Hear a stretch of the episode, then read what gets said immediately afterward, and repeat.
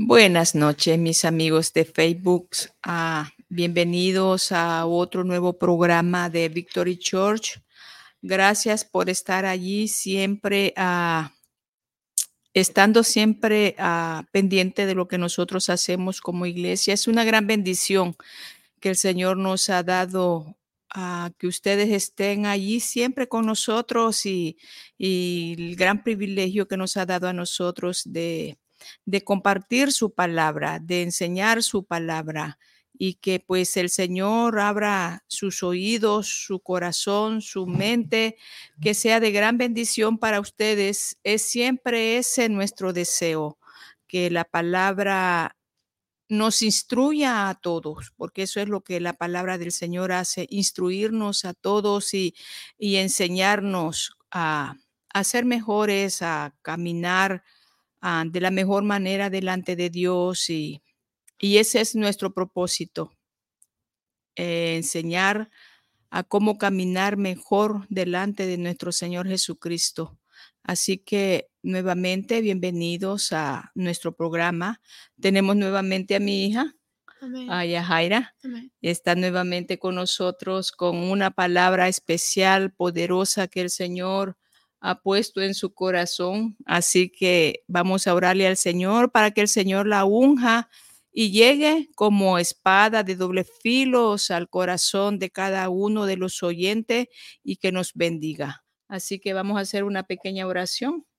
Padre, en el nombre de Jesús, muchas gracias, Señor.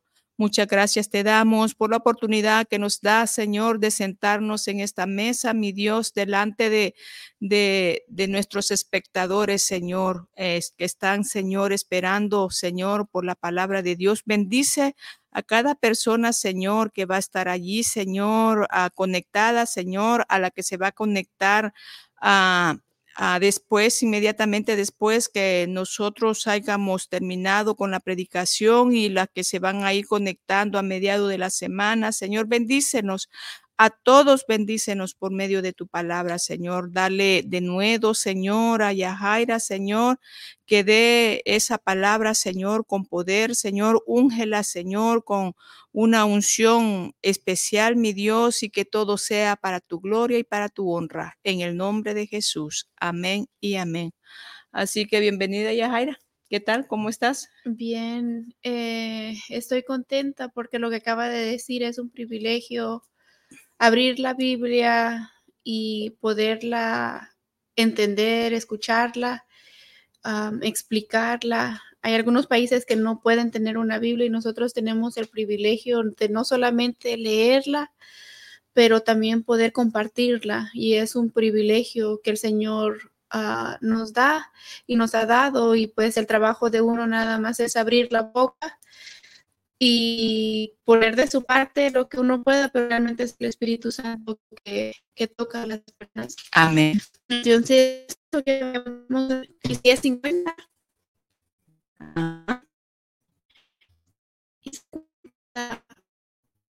Todo el y dice leyendo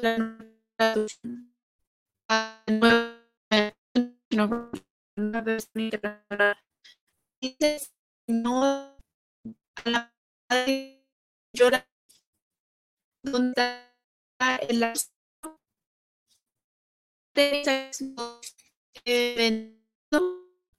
por causa de sus actividades por la de ustedes de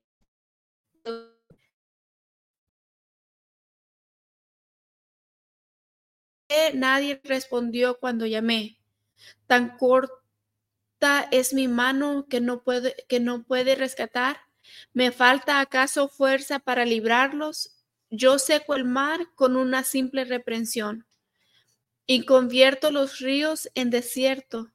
Por falta de agua sus peces se pudren y se mueren de sed. Ah, vamos a parar ahí y luego vamos a seguir. Ah, leyendo. No sé si usted se ha dado cuenta de qué importante la pregunta por qué es para todo el ser humano, independientemente de la edad o o de sexo, de religión, uh, etnicidad, ethnicity. La pregunta por qué es una de nuestras favoritas preguntas. Lo podemos observar desde que estamos pequeños. Cuando estamos pequeños, preguntamos por qué para todo.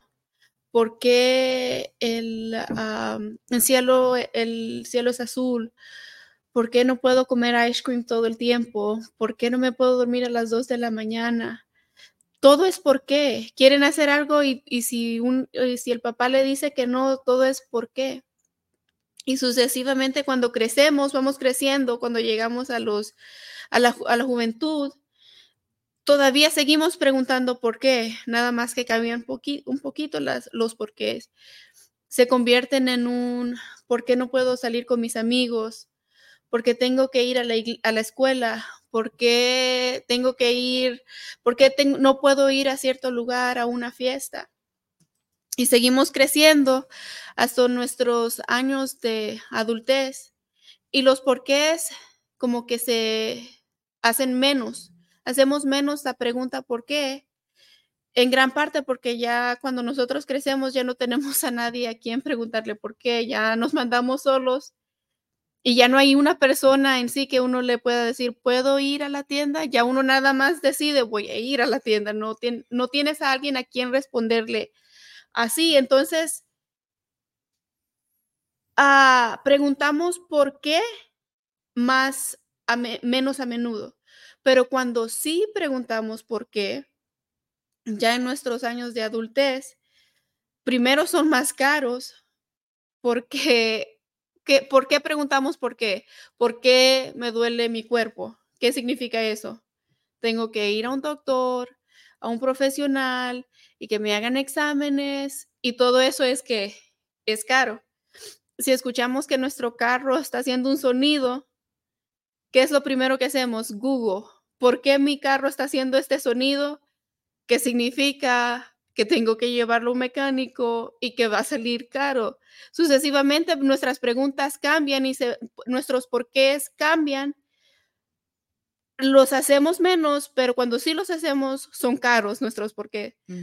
O son más profundos, son menos superficiales. Nuestros porqués no son un simple ¿por qué no puedo ir a una fiesta? Nuestros porqués, cuando nosotros vamos creciendo, se vuelven en algo muy profundo. ¿Por qué ah, no puedo tener hijos? Cuando las mujeres no pueden tener hijos, es algo tan doloroso ¿Por qué no puedo tener hijos? ¿Por qué siempre estoy enferma? ¿Por qué no puedo salir de esta situación? ¿Por qué siento que me estoy ahogando? ¿Por qué ah, ah, estoy en dolor? ¿Por qué tengo ansiedad?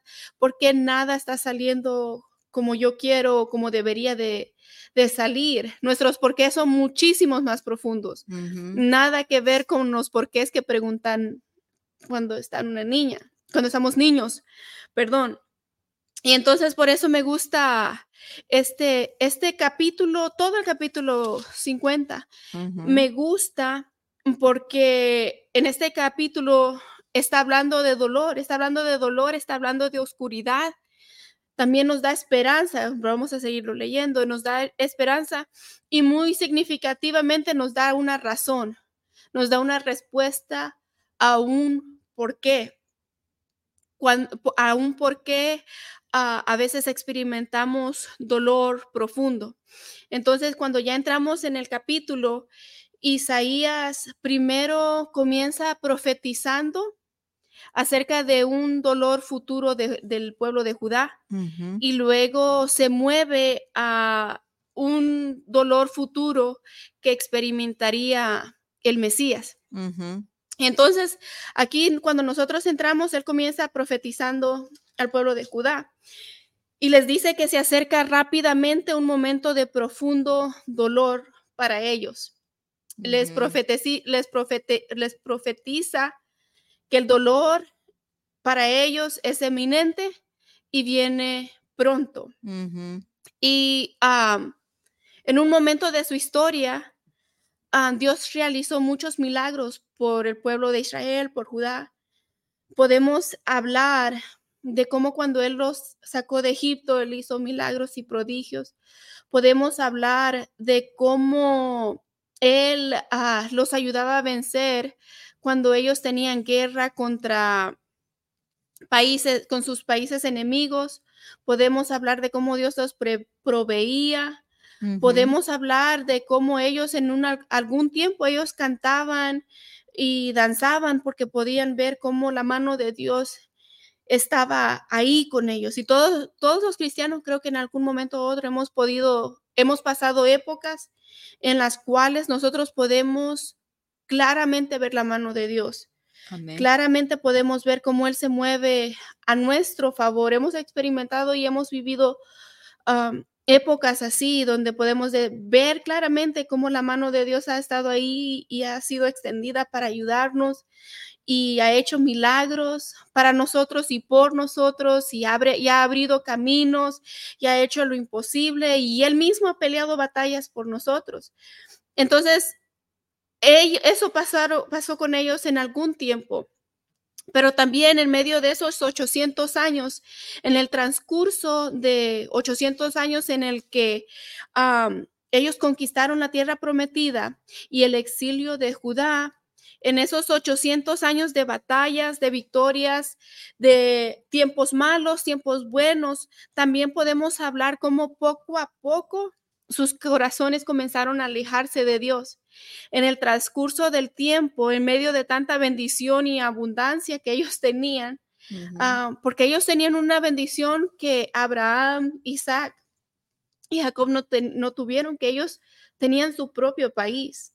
Ellos tenían grandes bendiciones. Entonces, en medio de todo eso, su corazón se comenzó a apartar de Dios y progresivamente comenzaron a corromperse más y más y vivían vidas pecaminosas apartadas de Dios.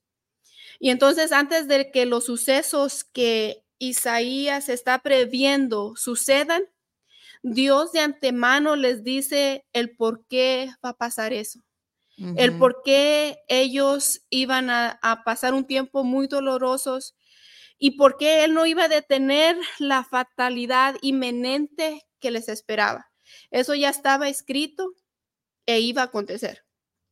Entonces él les dice, antes de que, de que pase, él les dice, y esta es la razón por qué yo no voy a hacer nada para, para, para pararlo o para ayudarlos. Y la razón no era porque Dios no podía hacer algo sobre el asunto. La razón por la cual ellos iban a pasar ese tiempo doloroso no era porque la mano de Dios se había cortado, eso es lo que dice en el verso 2. No era porque su mano se había cortado o no era porque él no podía salvarlos.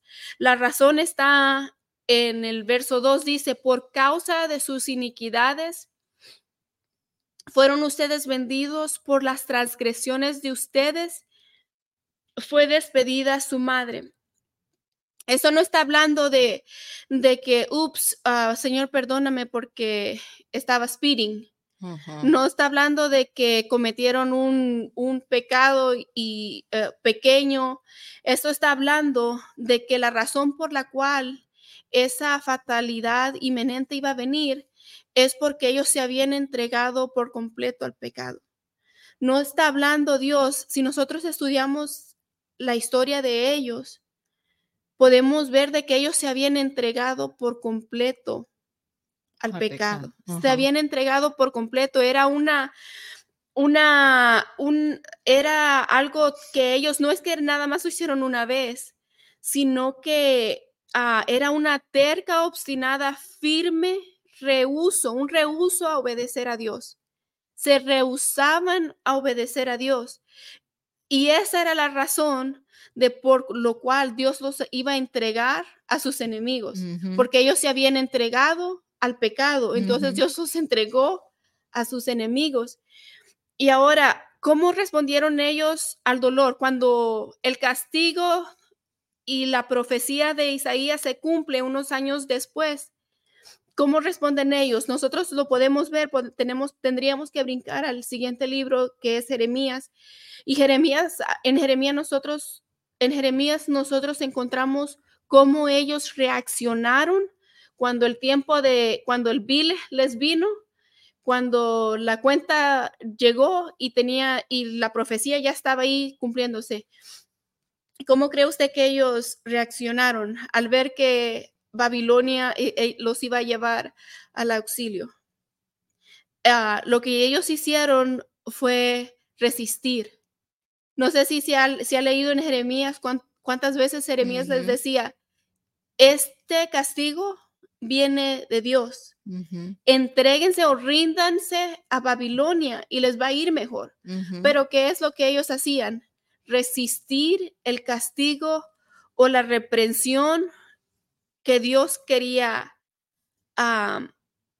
traerles. Entonces, ahora pensando en todo esto, en cierto modo atrae la pregunta, ¿cómo respondemos nosotros al dolor?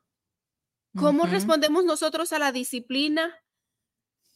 ¿Cómo respondemos cuando todo parece ir en contra de nosotros? ¿Cuál es nuestra respuesta?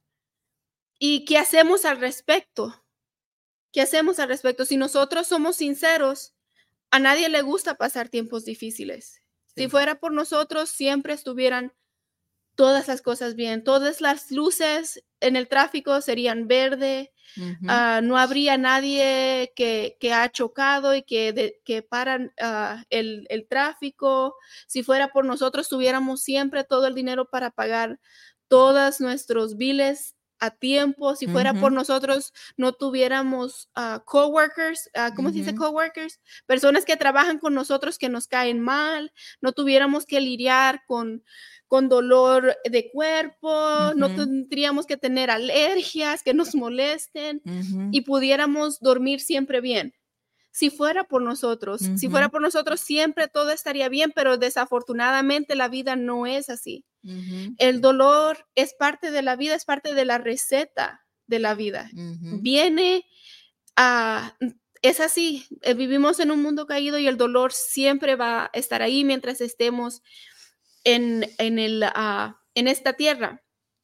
Y viene de diferentes maneras, porque hay una manera, dice Pedro, dice Pedro, pero si alguno padece como cristiano, no se avergüence, sino que glorifique a Dios por ello. Entonces hay una manera que sufrimos en que ah, sufrimos por hacer el bien hay una parte que sufrimos por obedecer a Dios, pero si somos honestos también, la mayoría de nosotros no estamos sufriendo por que estamos siendo perseguidos por nuestra religión. No es porque estamos, somos tan rectos y hacemos las cosas tan bien y somos tan piadosos delante de Dios que la gente nos persigue o nos han corrido del trabajo porque somos demasiado honestos y hacemos que otras personas se sientan mal.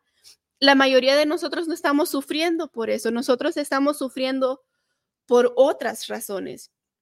Y la, si somos honestos, la mayoría de nosotros estamos sufriendo. La razón, el por qué nosotros estamos sufriendo es precisamente porque cometemos los mismos errores que el pueblo de Israel cometió. Y esto es que rehusamos, tenemos una terca, tenemos, somos, rehusamos tercamente obedecer a Dios. Y nos hemos entregado a algo malo. A lo mejor no nos hemos entregado completamente al pecado, pero sí hemos entregado nuestro corazón y nuestra mente a algo malo. Y lo que pasa es que es importante, es sumamente importante que nosotros entendamos que para Dios no hay nada más peligroso para nosotros, para sus hijos y para nuestra alma que nosotros entreguemos nuestro corazón a algo malo. Si nosotros, en nuestra mente, lo más peligroso para nosotros es cáncer. Sí. Lo más peligroso para nosotros es pierdo mi trabajo. Lo más peligroso para nosotros es se me murió un hijo o me divorcié o nunca me casé. Lo más, lo más peligroso para nosotros son cosas que para Dios son triviales, honestamente. Para Él lo más peligroso es que algo venenoso entre en nuestro corazón y que haga casa ahí en nuestro Sí, corazón. Eso es lo más peligroso. Entonces, cuando Dios mira que nosotros le estamos entregando nuestro corazón o estamos haciendo cabida en nuestro corazón a algo que nos va a dañar, eso para Dios, Él inmediatamente va a intervenir. Y me- es como que si miremos como a Leo, digamos, ujú. a mi sobrino, Tu que primito. no es mi sobrino porque él es mío. Ok. Si él, si él mira, si yo miro que él va a pasar la calle y un carro viene, yo no le voy a decir, no, Leo, espera, para, espérate, él tiene dos años. Voy a correr tras él y lo voy a jalar porque yo no quiero que nada malo le pase. Ujú. Entonces, esa jalada puede que le duela a él su, su, Bracito. su bracito, pero creo que le dolería más si un carro lo atropella. Sí. Entonces, eso es precisamente lo que Dios hace con nosotros. Esa jalada de mano duele, pero duel- dolería más la consecuencia a que Dios viera que un carro nos va a atropellar y Él no hace nada sobre el asunto. Porque eso sí nos aplastaría, eso sí nos destruiría. Entonces, ¿cómo, ¿qué es lo que Dios hace cuando mira eso? Primer, lo primero que Él hace, lo que yo he leído lo que puedo... ah, lo que yo he podido ap- aprender de la Biblia es que lo primero que él hace es que él nos habla. No es como que el pueblo, de- eh, hablé, dije que habían 800 años entre la conquista y el exilio de Judá. En medio de esos 800 años, no es que ellos comenzaron y, y vivieron una vida piadosa delante de Dios y amaban a Dios. Hubo tiempos de que sí, hubo tiempos de que no. Entonces, en esos 800 años siempre Dios mandó a alguien para hablarles. Entonces, ¿qué es lo que Dios hace con nosotros? Dios nos habla, nos habla por medio de su palabra, por medio de una predicación, por medio de su Espíritu Santo, comienza a poner una convicción en nuestro corazón. Y después de eso nos da tiempo. Nos da tiempo para que nosotros vengamos a nuestros sentidos, para que nosotros hagamos caso. Y cuando el tiempo se pasa y nosotros realmente no, como que no hacemos caso, no nos importa, eh, te- eh, todavía seguimos obstinados en ese veneno, entonces lo que pasa es que Dios manda el martillo tejano y entonces sí realmente Él manda lo que es su castigo porque Él es, Él es un buen padre. Amén. Y el Dios, mi- la Biblia misma dice que al igual que un padre amonesta o reprende a un hijo que ama, Dios así reprende al que él ama, al que él lo ha tomado como hijo. Entonces es cuando viene la reprensión de Dios. Ahí es cuando viene la disciplina de Dios para con nosotros. Pero otra vez la pregunta, ¿cómo respondemos nosotros a eso? Le aseguro que cuando nos está yendo mal, siempre preguntamos, pero ¿por qué? ¿Por qué me está pasando esto? De hecho, hoy que me estaba cambiando para esto, yo estaba pensando en mi mente, pero ¿por qué tengo que estar sufriendo con estas alergias? ¿Por qué me tengo que sentir mal? Eso primero que nosotros hacemos es preguntar por qué, pero lo que pasa es que no pasamos el tiempo, no le damos al tiempo a Dios para que Él nos conteste el por qué. Si nota en Isaías aquí, no había pasado todavía. Ujú. Iba a venir después de años después, pero Él les dice, porque, ah, porque usted, por sus transgresiones es que van a ser entregados. Claramente le dice la razón, ¿por qué? Pero cómo nosotros respondemos. No solamente es de preguntar, ay, ¿por qué, me está, ¿por qué me está pasando eso a mí? Pero ¿por qué tengo que sufrir tanto? Y nos hacemos como que somos los mártires y como que somos las personas más sufridas del mundo, cuando en Ujú. realidad no lo somos. Pero sí debemos preguntar, ¿por qué? ¿Cómo reaccionamos al dolor? La, la verdad que honestamente la mayoría de nosotros cuando la manera como reaccionamos al dolor, a la disciplina, no es de la manera correcta. La mayoría de nosotros cuando estamos enfrentando un tipo de dolor o disciplina, lo que hacemos es rechazarlos, rechazarlo al igual que el pueblo de Judá, al igual que el pueblo de Israel, de Israel también. Lo que hacemos es resistir el dolor. porque obviamente no se siente bien. Entonces, ¿qué es lo que hacemos? Cerramos nuestros puños y no quiero sentirlo, no quiero, no quiero pensar en eso. ¿Y qué es lo que comenzamos a hacer? Los resistimos de diferente manera a ellos. ¿Cómo lo resistimos hoy en día, en el 2023, nosotros al dolor, a la disciplina? Lo resistimos de la manera de distracción. Cuando nosotros estamos, Dios nos está tratando de disciplinar y estamos pasando tiempos duros, lo que la mayoría de personas hacen es resistirlo de la manera de la distracción. En lugar de llegar a la raíz de por qué está pasando y qué puedo hacer para realmente llegar a un punto donde esto se pueda sanar y la corrección pueda hacer el efecto que debe de hacer y realmente pueda cambiar y llegar a un punto donde, donde esto, e, esto se, se, ha arreglado. ¿Qué es lo que hacemos nosotros? En lugar de limpiar y escudriñar nuestro corazón, lo que hacemos es resistirlo, es distraernos para no sentir el dolor. Lo que hacemos hoy en día, en el 2023, es que nosotros nos distraemos por medio de de TikTok, de Facebook, de las medias sociales, por medio de programas en, el, en la televisión, por medio de hablar con una persona, por medio de tomar o hacer drogas o tantas cosas que eh, lo que hacen es distraer, porque queremos distraernos del dolor. Pero eso lo que hace es dañarnos aún más. Usted puede pensar más o quiere contribuir de alguna manera, ah, de algunas maneras en cómo la gente hoy en día resiste la, disciplina de Dios. ¿Cómo cree usted? Lo mismo con lo que acabas de decir.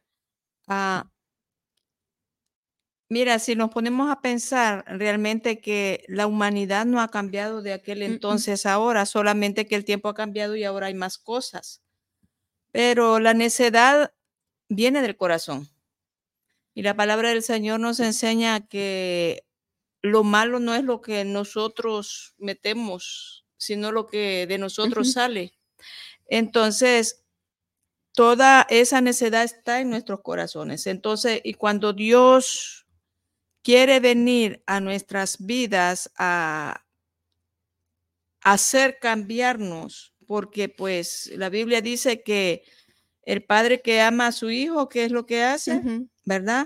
Lo va a castigar, lo va a disciplinar, lo va a instruir. Entonces, cuando el Señor quiere venir a nosotros, nosotros nos resistimos. ¿Por qué? Porque algunas veces puede más la necedad, puede más la necedad que está en nosotros que esas buenas intenciones que también están en nosotros. Y es que algo que el Señor me hacía pensar en este momento es que el ser dócil al Señor es un don. La Biblia dice que no es del que va ni del que quiere, sino del que Dios tiene misericordia, porque Él produce en nosotros el querer como el hacer por su buena voluntad. Entonces, bueno, diciendo eso, pienso que es un don que el Señor a nosotros nos ha dado de ser dócil ante Él. Pero cuando nosotros estudiamos la palabra del Señor y cuando miramos, por ejemplo, a David, David se rindió a la, a la voluntad del Señor, primero porque Dios puso en su corazón y segundo fue porque pues eh, nosotros si leemos la historia de David, fue dura la historia de David. y cuando no fue dura, ¿qué pasó? Se entregó. Se entregó al pecado. Exacto. Se entregó al pecado. Yo creo que el ser humano siempre se va a entregar a algo. A lo más fácil, a lo placentero, porque es difícil ser bueno. Y hacer las cosas bien es más difícil y obedecer las cosas de Dios, la, obedecer la voluntad de Dios, eso es lo más duro que para muchas personas puede suceder. Primero porque no conocen la voluntad del Señor, segundo porque no saben, no tienen instruidos sus oídos a escuchar lo que es la voluntad del Señor. Y lo más difícil que es obedecerla. Porque por lo general Dios siempre nos lleva a nosotros a hacer cosas contrarias de lo que nosotros queremos. Sí, Sí, exacto. Y si seguimos, entonces nosotros tenemos ese ejemplo del pueblo de Israel y nosotros tenemos el ejemplo que nosotros lo vivimos. De cómo resistimos el dolor y la disciplina de Dios. Y en el otro espectro, en el otro lado del espectro, el- eh, Isaías sigue profetizando del dolor que iba a experimentar el Mesías y es, es ah, importante notar de que ellos rehusaron o resistieron el dolor que ellos merecían y Jesús aceptó y se entregó al dolor que él no se merecía. Entonces, ah, dice el ah, Isaías 50, 55. El Señor y Dios me ha abierto los oídos y no he sido rebelde ni me he vuelto atrás. Cuando Jesús estuvo en la tierra, Él no se volteó atrás ni se hizo rebelde. Dice, ofrecí mi espalda a los que me golpeaban. ¿Usted se puede imaginar eso? Que uno le ofrezca nuestra, su espalda a los que lo quieren golpear. Mis mejillas a los que me arrancaban la barba, an- ante las burlas y los escupitajos, no escondí mi rostro. Por cuanto el Señor y Dios me ayuda, no seré humillado. Por eso endurecí mi rostro como el, pedel- pedernal. el pedernal y sé que no seré avergonzado. Cercano está el que me justifica. ¿Quién entonces contenderá conmigo? comparezcamos juntos. ¿Quién es mi acusador? Que se me enfrente. El Señor y Dios es quien me ayuda. ¿Quién me condenará? Todos ellos se gastarán como la ropa, la polilla se los comerá. ¿Quién entre ustedes teme al Señor y obedece la voz de su siervo? Aunque camine en la oscuridad y sin un rayo de luz, que confíe en el Señor, en el confíe en el nombre del Señor y dependa de su Dios. Entonces, nosotros aquí podemos ver cómo Jesús ah, pagando el pecado, la reprensión que no le pertenecía a él, él se entregó por completo al dolor. Él se entregó, se di- dio su cuerpo y que pase lo que va a pasar, que me hagan lo que me van a hacer, que me golpeen lo que me van a golpear, que se burlen de mí lo que se van a burlar. Se entregó por completo por amor a, a Dios y por amor a nosotros. Ujú. Y entonces si nosotros nos pone- ponemos a pensar, Jesús es al quien, a quien nosotros debemos seguir. Amén. Cuando nosotros, am, no sé si envisionar es una palabra o me la estoy inventando ahorita, No, sí envisionar. es. Ok, entonces cuando nosotros envisiona- envisionamos nuestro futuro o nuestra vida, nosotros a quien en- debemos de envisionar es a Ambicionar. Ambi- ambicionar es a Jesús, es ser como Jesús, es entregarnos así como Él se entregó a la obediencia o entregarse por amor a Dios y por amor a nosotros. Eso es lo que nosotros, esta debería de ser nuestra meta. Amén. Cuando nosotros no debería de ser nuestra meta llegar a ser como los influencers o como los empresarios ricos o las personas famosas o tener una vida súper ordenada. Nuestra meta en la vida de- debe de ser mirar a Jesús y ser como Él, entregarnos así de esa misma manera, esa obediencia, aunque nos duela y aunque suframos, es ser así. Eso debería de ser nuestra meta. Y nosotros somos moldeados a, dependiendo, nos moldeamos a- a- para conformarnos a ser conforme a lo que nosotros miramos. Y lo que pasa muchas veces es que nosotros estamos viendo tanto las cosas de este mundo que nos moldeamos a conforme a las cosas de este mundo, conforme a las personas de este mundo. Y aunque hay personas que son buenas, esa no es la meta. Aunque sea una, una meta, una, una meta piadosa, esa no es la meta. La meta es ser como Jesús, es entregarnos de esa misma manera. ¿Y cómo hacemos eso? ¿Cómo hacemos eso? Yo creo que es, eh, la, la respuesta es aquí, es confiando en el Señor. La mayoría de personas no quieren, ah, no queremos entregarnos así de esta manera porque tenemos miedo o porque no, sí, yo creo que es el temor, es una falta de confianza. La confianza es la respuesta para entregarnos de esta manera.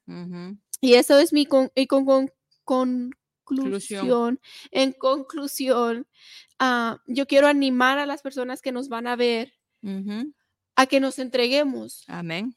Que nos entreguemos realmente a la obediencia, que nos entreguemos a Dios, que nos entreguemos a esta causa piadosa, esta causa que, que es la que Jesús murió, murió para hacernos, para podernos llevar hacia el Padre. Y su plan es que nosotros seamos conformados a la imagen de su Hijo. Amén. Entonces, esto es lo que nosotros debemos desear y anhelar, es ser como Él, no es no tener problemas. Nuestro deseo más grande en la vida no debe de ser no tener problemas o tener una vida cómoda. Nuestro deseo más grande en la vida debe de ser, quiero ser como Cristo, quiero amar a Dios más, quiero amar a Cristo más, quiero entregarme a Cristo más, quiero verlo a Él y estar con Él siempre. Esa debe de ser la meta de, del cristiano. Y si no lo es, hay algo mal en nosotros. Estamos eh, mundanizados en Entonces debemos de nosotros de nuestra propia voluntad. Puede ser que Dios nos esté hablando ahorita y de nuestra propia voluntad dejar todas esas cosas al lado que nos mundanizan, todas esas cosas que ah, se quieren meter a nuestro corazón, dejarlas a un lado y entregarnos por completo a Dios.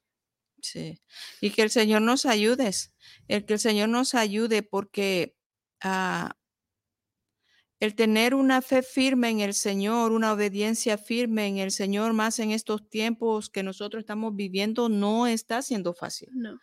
Porque hay mucha distracción. Hay mucha distracción, el mundo es una distracción, la esposa, el esposo es una distracción, los hijos es una distracción, el trabajo es una distracción, las redes sociales, otra distracción, y esa es la, que, la que más nos está perjudicando en estos últimos tiempos, porque estamos poniendo más nuestros ojos en los influencers y queremos imitarlo. Queremos imitar a los actores, queremos imitar a la gente que de alguna manera o de otra manera supuestamente ah, han llegado a ser exitosas, tal vez porque porque les ha ido bien en la vida económicamente, etcétera. Que el Señor nos ayude y que nos ayude a mantener esa mirada en Él. Que nos ayude a mantener esa mirada en Él, porque la verdad es que los tiempos son cortos. Primer punto, los tiempos son cortos. Cada día que va pasando, la vida en esta tierra se va acabando, no es que va creciendo, no es, se va, se va a terminar eventualmente todo esto, se va a ir de esta tierra, todos nos vamos a ir de esta tierra. Y bueno, ¿cuál va a ser nuestra, nuestra, cuando nos mostremos al Señor, cuál va a ser nuestras respuestas que le vamos a dar a Él?